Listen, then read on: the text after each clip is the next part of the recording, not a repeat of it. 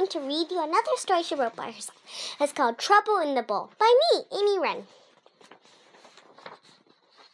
You're too purple, cried Cherryberry. Cherryberry and Grape Clape are best friends. I mean, they were best friends.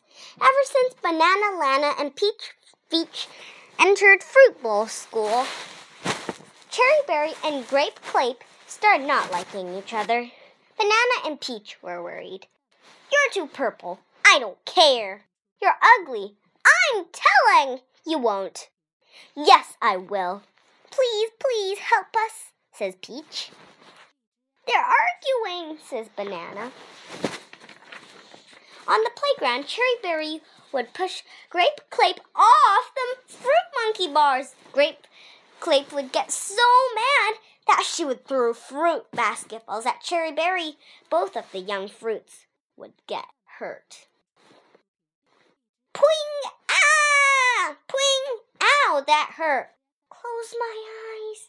Oh no! Help!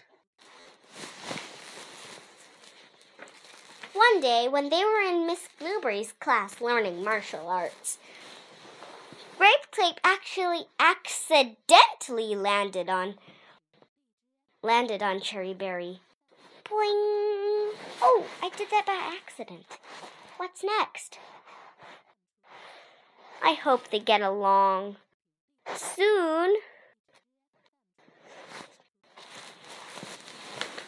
Suddenly, Cherryberry and Grape Clape realized that there was only one thing that was missing from them friendship.